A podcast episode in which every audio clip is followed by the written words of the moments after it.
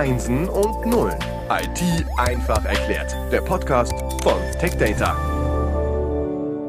Herzlich willkommen zum Podcast Einsen und Nullen IT einfach erklärt. Wir sind in der dritten Episode des Themenschwerpunktes IoT, Internet of Things. Und wieder sind die Präsentatoren Hitachi Vantara und Lenovo in persona vertreten durch Paul Höcherl und Christian Dornacher.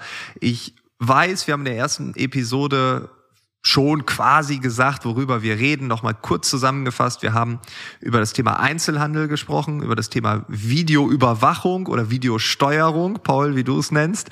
Und dann sind wir auch auf das Thema Sicherheit gekommen. Darüber reden wir heute. Und ähm, ja, das ist wahrscheinlich das große Thema, wenn wir über IoT reden. Es ist auf jeden Fall eins der wichtigen Themen, die ich berücksichtigen muss, wenn ich ein IoT-Projekt angehe. Weil zum einen muss ich den Daten trauen können. Das heißt, ich muss wissen, die Daten, die mir hier ein Sensor liefert, sind auch wirklich die Daten von dem Sensor oder von der Kamera. Sonst haben wir das berühmte Beispiel aus den, aus den ganzen Krimis, wo die Leute irgendwelche Videokameras verdrehen oder irgendeinen Clip einspielen statt dem wirklichen Bild. Und ich komme eigentlich an dem Sicherheitsaspekt oder an der Sicherheitslösung, die ich damit realisieren will, vorbei. Das heißt, ich muss wirklich auch eine klare und sichere Zuordnung haben, dass die Daten, die ich kriege, auch wirklich von dem Sensor kommen, den ich haben will. Aber das beinhaltet natürlich noch mehr Dinge, ja, von der Verschlüsselung eben über das ganze Abarbeiten der Daten auch ein Stück weit. Ja, meine, meine Welt ist ja, seitdem es die DSGVO gibt, irgendwie eine andere. Also gefühlt äh, ist das Thema Security so number one. Und wenn man etwas sicher machen kann, auch wenn es diese 100 Prozent, wir haben es ja hier im Podcast auch schon äh, sehr häufig besprochen, nie erreicht. Aber äh, so diese Bedenkenträger gibt es ja in jeder Organisation. Es muss sicher sein. Und äh, es ist natürlich nur ein Aspekt. Aber wenn das nicht gegeben ist, dann wird ja auch wahrscheinlich nichts passieren. Ja, die Sicherheit ist ganz, ganz entscheidend, weil wir haben ja schon festgestellt, wenn wir über IoT reden, geht es um Daten. Und Daten sind in der Regel, ja, heißt es ja auch immer so gern, das Öl des 21. Jahrhunderts. Und natürlich sind Daten auch wirklich äh, hohe Werte für Unternehmen. Das heißt, die müssen wirklich sicher sein, äh, dass sie äh, stimmen, natürlich, das ist das eine, aber sie müssen natürlich auch sicher sein vor Verlust. Und natürlich auf der anderen Seite, wenn ich auch gerade beim Thema Video ähm, personenbezogene Daten mit erfasse, äh, muss ich auch dafür zeigen, dass die Datenschutzsicherheiten gewährleistet sind. Äh, Christian hat es ja angedeutet, ich blende gewisse Dinge aus, mich interessieren nur Metadaten und nicht persönliche Daten und so weiter. Das sind also ganz, ganz viele Aspekte. Ähm, und natürlich auch immer bei Daten, es geht immer darum, dass man Daten Klau äh, vermeiden will. Es geht ja darum um Spionage. Ich hatte den, Wert der Daten angesprochen. Ja, und wenn sich die jemand äh, äh mit krimineller äh, Energie zu, aneignen will, dann ist das natürlich etwas, was ich auch definitiv vermeiden muss. Aber wo sind denn die Daten? Weil wenn ich mir vorstelle, wir haben das Internet der Dinge, das ist überall, ähm, verglichen zu, die sind in irgendeinem Keller, also wenn wir jetzt so eine, so eine On-Premise-Lösung, irgendein Rechenzentrum, irgendwas ist unten im Keller irgendwo abgespeichert, da kommt keiner hin, dick umzäunt, Firmengebäude drumherum gebaut, also äh, gar keine Chance da reinzukommen. Jetzt das Internet der Dinge, überall äh, ist dann irgendwas. Sind dann auch die Daten überall oder sind die weiterhin irgendwie Fort Knox-mäßig gesichert? Weil das ist ja wahrscheinlich auch dann so ein Thema. Das, das ist natürlich genau der spannende Punkt bei Internet of Things. Äh, Christian hat es ja deutlich angedeutet, es werden ja auch wahnsinnig viele viele Daten erfasst, die aber nicht unbedingt alle relevant sind. Nehmen wir das Beispiel Video. Ja, ich habe es ja auch gesagt, äh, da laufen 20 Stunden Video, auf denen nichts passiert. Die wird ein, eine Firma kaum äh, über die nächsten 20 Jahre archivieren wollen, solche Bilder, sondern es geht nur um die, die für mich relevant sind.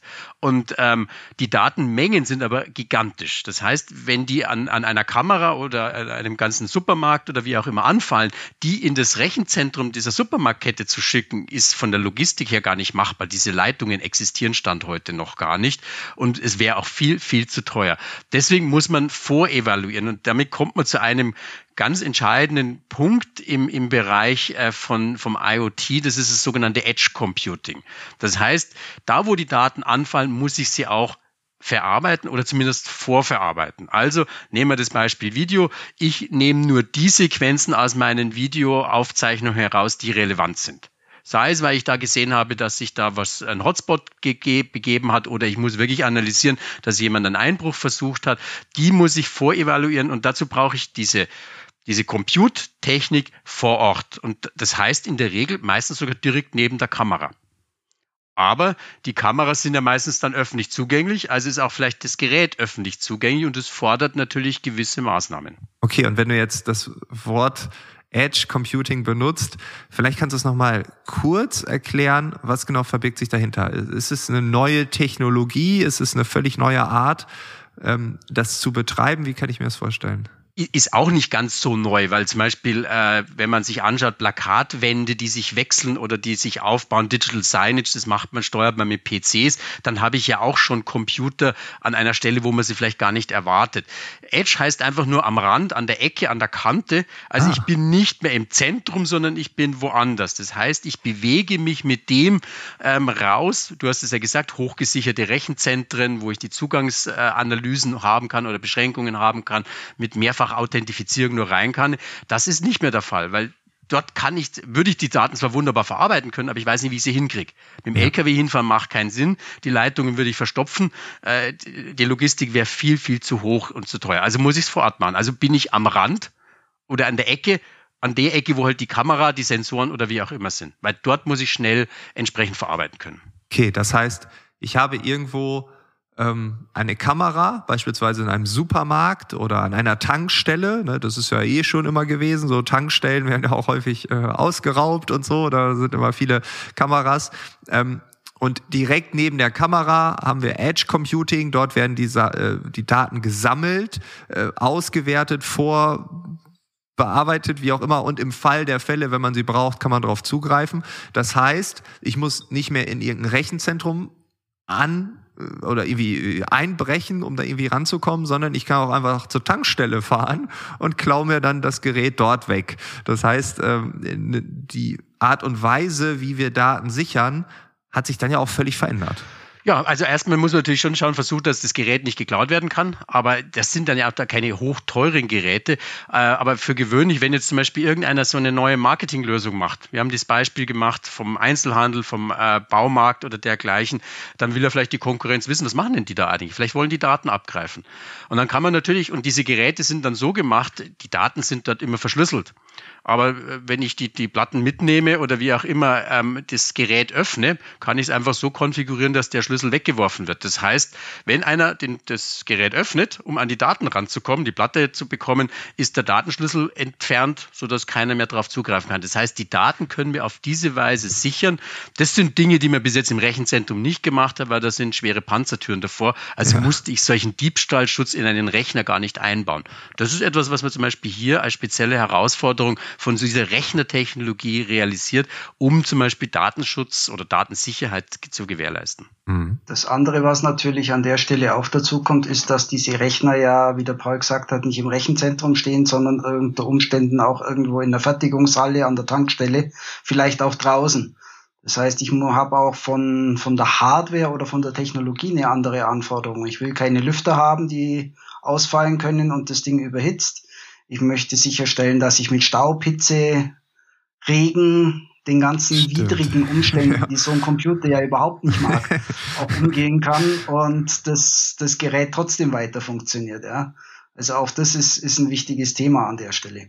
Ja, okay, also den Serverraum, den ich irgendwo schön im Keller, schön gekühlt, äh, da ist nicht ein äh, Staubpartikel drin, da kann ich speziell, aber klar, wenn ich an der Tankstelle bin, äh, irgendwo äh, in Norddeutschland, an der Nordsee, Salzluft, Wind, Regen, äh, okay, das, äh, da verändert sich dann auch die Hardware an sich, wie ich das ganze Produkt, das Gerät, das Ding vom Internet der Dinge dann halt schütze.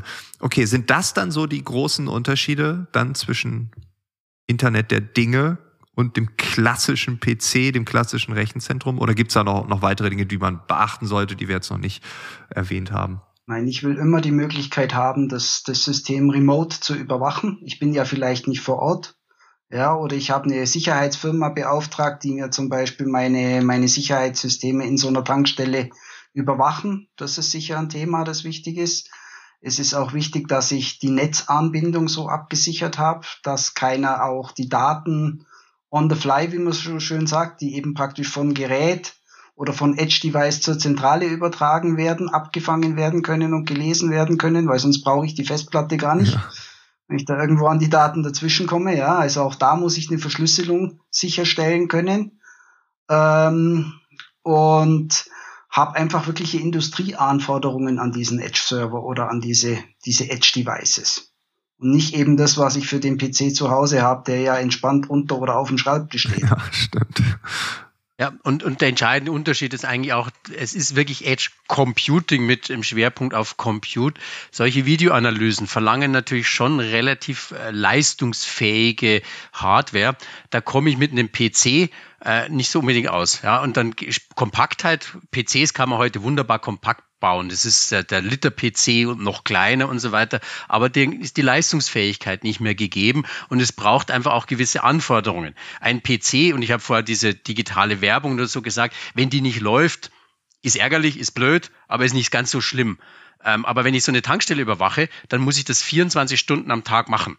Und das sieben Tage die Woche, 365 Tage im Jahr. Das heißt, so ein Server oder so ein Gerät muss gebaut werden für diesen Betrieb. Und das ist immer noch mal was anderes. Und man mag jetzt an, an, an Tankstellenketten denken. Ja, dann haben wir in der gesamten Bundesrepublik äh, Hunderte, vielleicht Tausende dieser Geräte. Die zu administrieren, zu überwachen, zu steuern, dazu brauche ich auch Möglichkeiten. Ich kann ja nicht ständig durch die Lande jemanden schicken, der dann schaut, ob das Serverchen, das Gerät vor Ort sauber funktioniert. Das muss ich alles von einer Zentrale aus machen können. Also lauter solche Dinge, die da eine entsprechende Rolle spielen. Und bei Edge Computing darf man sich keine gedanklichen Grenzen setzen, wo die laufen können. Ja, ich, in den Marianengraben werden wir es jetzt vielleicht nicht gleich versenken, das ist ein bisschen übertrieben, aber ähm, man kann auch an Testautos denken. Ja? Bevor die Autos in die Produktion gehen, werden sie ja von, von vogelwilden Ex-Rallye-Fahrern äh, über irgendwelche zugefrorenen Seen in Skandinavien gedeppert. Und dabei werden ja tonnenweise Daten erzeugt die, die können sie, wenn es BMW ist, ja nicht nach, nach Dingolfing schicken, die Daten, und, und warten, bis sie wieder zurückkommen, sondern das muss vor Ort im Auto gema gemacht werden. So, äh, das heißt, das, der Rechner muss also so gebaut sein, dass er bei der, mit der Fahrweise dieses äh, Ex-Rallye-Fahrers auch kompatibel ist. Ja? Also sprich nicht kaputt geht. Oder der Mensch würde sagen, äh, könntest du mal rechts ranfahren.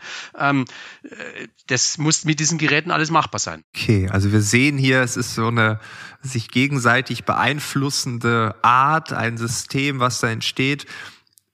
Also nicht nur schleichend, äh, sondern auch wirklich ja, sich massiv verändern. Ne? Also es gibt äh, gegenseitige Einflussfaktoren und äh, ja, vieles passiert im Hintergrund in der Form hätte ich da so nicht drüber nachgedacht, aber das sind auch Dinge, die man ja jetzt gehört hat, wo man sagt, ja, klingt logisch. Hätte ich vielleicht auch drauf kommen können, aber ich bin froh, dass ich euch beide habe. Vielen Dank. Wie gesagt, ich freue mich auf die nächste Woche und äh, dann bin ich gespannt, worüber wir dann reden. Ich werde euch dann einfach fragen. Alles Gute euch. Vielen Dank. Ja, danke. Ciao. Ciao.